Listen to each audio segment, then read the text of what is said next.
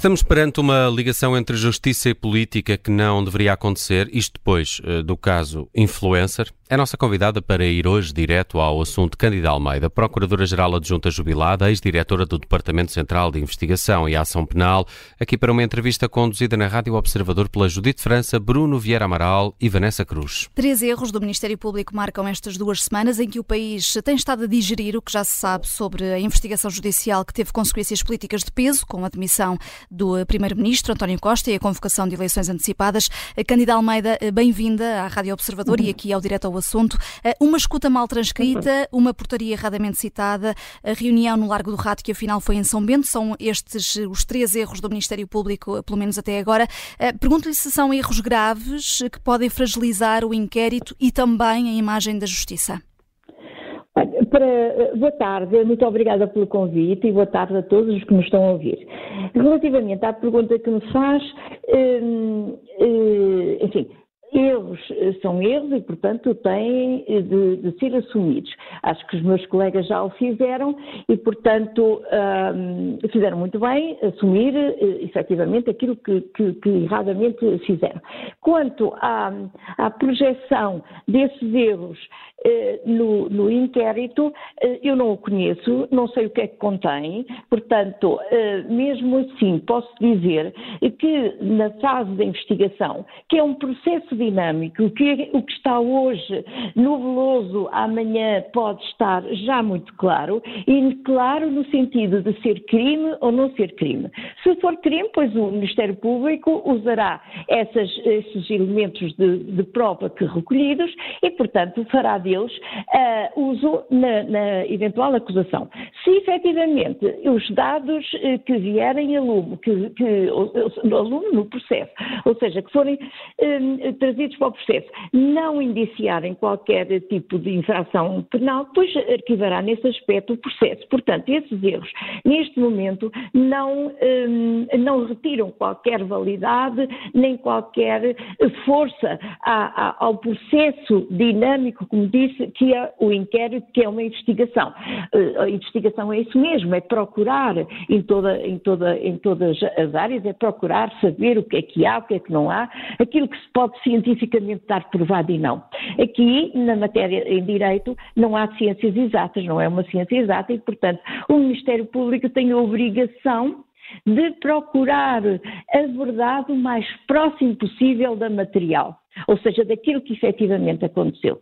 Se conseguiu, muito bem, se não conseguiu e, e o que tem não é suficiente, arquiva o processo. Portanto, não há qualquer uh, dificuldade, não há qualquer problema, nem qualquer de, uh, delimitação na capacidade de investigação. Se estes erros uh, podem afetar a credibilidade, isso é uma questão já como é que as pessoas tratam o assunto. E haverá pessoas que com algum senso uh, dirão, pois sim, é um erro, uh, mas o Ministério Público tem o seu trabalho a fazer, não, é, não é uma máquina, não é um computador, tem, tem, tem as suas limitações, o processo é complexo, por isso é que são três os magistrados a fazer portanto, esta, esta, esta investigação. Também os seus, os seus assessores, ou seja, os seus auxiliares, também estão introduzidos no processo processo e, portanto, poderá ter havido algum lapso nesta transmissão de, de, dos auxiliares para o Ministério Público entre os três. Portanto, esta fragilidade vem da maneira como é tratada e acredito que neste momento, e sei, porque realmente muitas, muitas pessoas, e enfim, e, hum, e, e, a, e, a, comunicação social em geral têm referido esses erros e, portanto, é natural que as pessoas, que o cidadão diga, mas o que é que é isto? Mas isto não é suficiente para fazer, para desacreditar o Ministério Público, hum. nem são erros assim que fundamentem hum. a, a, a, descredibilidade. Por hum. outro lado, o próprio Código de Processo Penal prevê esses erros. Imaginem que eles não eram detectados e iam até ao julgamento ou até à instrução, pois aí dar-se-ia possibilidade aos arguídos, aos eventuais arguídos, de se defenderem daquilo que é verdade e não daquilo que é erro e, portanto, estaria sanado. Esta situação é uma situação que não é a primeira vez que acontece, foi logo detectada e muito bem, mas há, o Código prevê, o Código Processual prevê a não exatidão dos factos, que, que os, os, verdadeiros factos têm de ser comunicados aos arguidos para eles se defenderem, e há errada qualificação hum. jurídica dos factos. Hum. Candida Almeida, deixe-me perguntar-lhe uh, acerca da, da, ida da Procuradora-Geral da República a Belém. Já escreveu num artigo publicado no JN que é preciso esclarecer o porquê e para que a Procuradora foi a Belém. As dúvidas adensaram-se mais nos últimos dias. Marcelo Rebelo de Sousa veio dizer que António Costa já tinha esclarecido que foi ele que pediu para o Presidente pedir o encontro com Lucília Gago, mas até agora não há esclarecimento público nenhum. Há aqui uma confusão entre política e justiça? Eu, com o devido respeito por todos os envolvidos, acho que há. Porque a lei, eh, para mim, é clara, mas aceito que possa haver outra interpretação.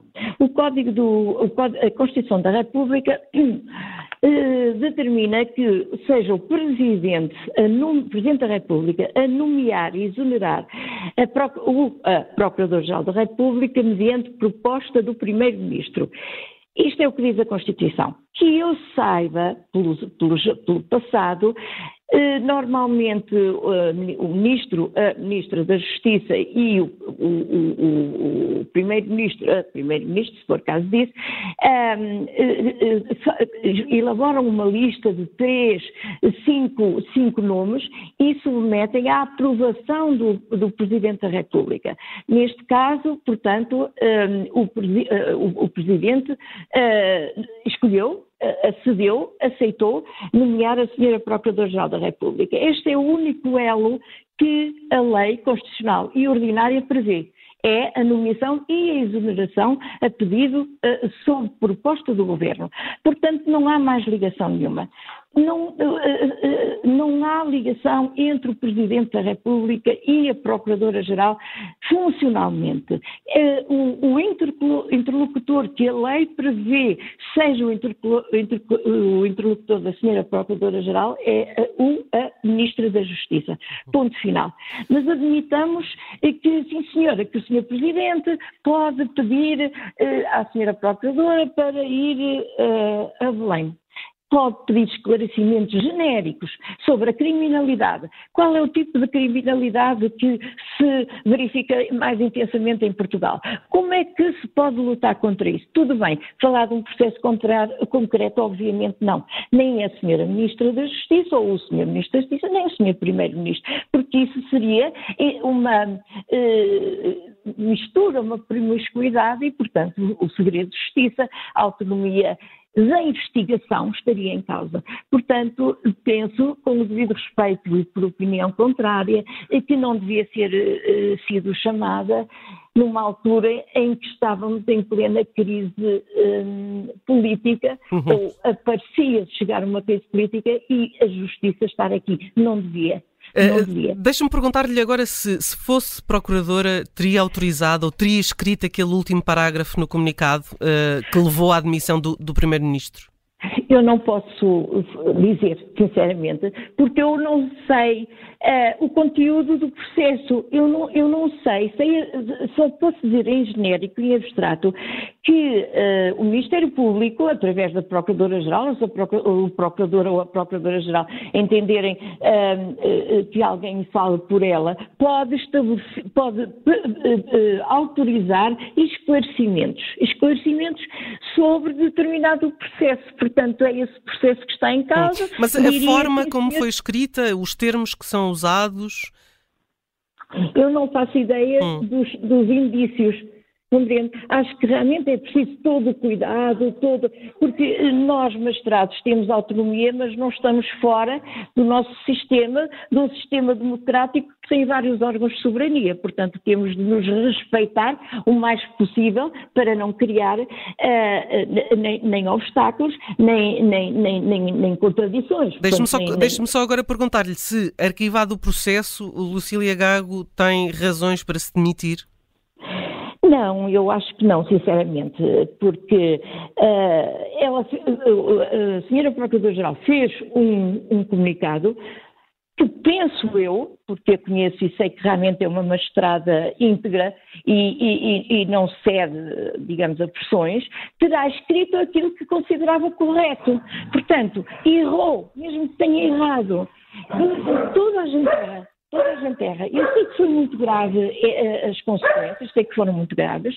Poderia ter havido outras, enfim, outras maneiras de o dizer, mas assim, a Procuradora com certeza que fez aqui, ou, ou, ou, traduziu para escrito aquilo que, num momento, pensava ser os, os uh, indícios uh, do, do, que existem no processo. Mas, mas porquê, é que, mas porquê que, uh, Candida Almeida, porquê é que no artigo que escreveu no JN disse que, rompendo com todas as normas deontológicas, alguém e aqui este alguém é a PGR, informou a imprensa da existência do inquérito, não obstante sem suspeitos ou arguídos eh, constituídos. Estou aqui a ah, citá-la. Eu, eu, não referi, eu não sabia nessa altura, eu pensei que, o, que, o, que esse eh, inquérito tinha saído no mesmo dia das buscas e não sei quê, que tinha sido dada informação pública para, desse processo que tinha ido para, para, para o Supremo Tribunal de Justiça. E, portanto, aquele alguém que deu informações sobre as buscas buscas, sobre a identificação dos, dos arguídos, sobre, sobre as, as, as, prisões, etc. Eu, eh, na, mas, mas uh, uh, o, o, comunicado da Procuradoria-Geral da República é do dia 7 de novembro uh, e o artigo que Cândido Almeida escreveu é do dia 12. Eu, até lá, até, quando escrevi, é do dia 12, mas escrevi-o antes, para ficar no dia 7, mas eu, quando escrevi, quando o enviei, eu não sabia da data. Não sabia, ou seja, não sabia que o, que, o, que o inquérito já era anterior. Pensei que tudo, eh, a maneira como foi dada, um bocado confusa, eh, nas várias, eh, na vária comunicação social, dizia que inquérito estava no, no, Supremo e, portanto, para mim, ele tinha nascido ao mesmo tempo, tinha sido enviado até em mão, até alguém falou que, o, que a certidão tinha sido levada em mão ao Supremo Tribunal de Justiça. Mas sabendo o que sabe agora, quer dizer que eh, não foram, portanto, eh, não se romperam quaisquer normas deontológicas por parte da Procuradoria-Geral da República. O, o, a Justiça funcionou como não. deve funcionar? Hum, quer dizer, funcionou, não sem, sem, violação das regras deontológicas, mas foi além do necessário, porque o que, o que estava em causa, o que uh, julgo eu, a imprensa queria saber era o processo do dia e aquele processo não era do dia. Hum. Se o Ministério Público tivesse omitido uh, o envolvimento e a, e a, citação do nome de António Costa, não correria o risco de ver a informação chegar aos jornais e depois ser acusado de estar a proteger o Primeiro-Ministro? Não, porque quando perguntassem dizia sim. É o que acontece, muitas vezes há inquéritos que infelizmente se vê, vêem quebrado o segredo de justiça e perguntam eh, ah, existe algum processo contra este TTT, pessoas conhecidas, porque as outras também ninguém se interessa, mas contra pessoas eh, eh, notáveis. E a Procuradoria-Geral diz, sim senhora, há este processo a correr termos neste tribunal. Hum, mas não foi, eh, eh, fazendo aqui uma comparação, talvez, eh, Cândida Almeida, permita-me, quando era diretora do TCIAP, em relação a José Sócrates, também permitiu, aliás, não autorizou o Ministério Público a inquirir o ex-primeiro-ministro. Acabou por, por, não fazer o mesmo que criticou agora o Ministério Público estar a fazer nesse artigo que escreveu no JN? Não. Uh, nesse caso de audição era, era uma testemunha, portanto o senhor, então, o ex-primeiro-ministro, uh, queria, queria ser inquirido como testemunha e essa inquirição foi, e esse, essa questão foi tratada com, com, os magistrados titulares do processo, a quem perguntei se efetivamente era, era necessário era indispensável ouvi-lo, uma vez que se assim fosse, tínhamos de pedir autorização ao Conselho de Estado para o senhor, o ex-primeiro, o engenheiro Sócrates, ser ouvido como testemunha. Uh, estávamos em, em, férias já de verão, o senhor primeiro-ministro, que era o, o Dr. Cavaco, estava em férias e, portanto, se fosse, se fosse necessário, se eles considerassem necessário, pois teríamos de fazer o pedido ao Conselho de Estado através da Procuradoria-Geral da República iria demorar uh, uh, pelo menos até setembro, outubro, e portanto eu perguntei se eles achavam que essa audição iria alterar o, o, o, o despacho que eles davam. E eles disseram não, era só para que o senhor Primeiro-Ministro também dissesse, como testemunha, daquilo que sabia que não sabia. Então acham que não é necessário. Não, não é necessário. Então avançamos ou, ou, ou, vamos pedir? Não, avançamos, fica, fica, fica sem efeito. E, portanto, foi um acordo com os senhores procuradores um, e isso está no processo uh, e, portanto, não foram ouvidos porque era inútil e, portanto, iria fazer-se, realizar-se diligências inúteis e essas são proibidas por lei. E foi, isso, foi essa a situação. Uh, há, há, pouco mais de 10 anos afirmava que Portugal não é um país eh, corrupto. Continua a ter a mesma opinião? O que eu disse é que Portugal não é um país corrupto. Uh, os políticos não são, não podemos dizer assim genericamente. Há corrupção em Portugal, acrescentei, mas isso não interessou. Há corrupção em Portugal e temos meios para, para, para perseguir.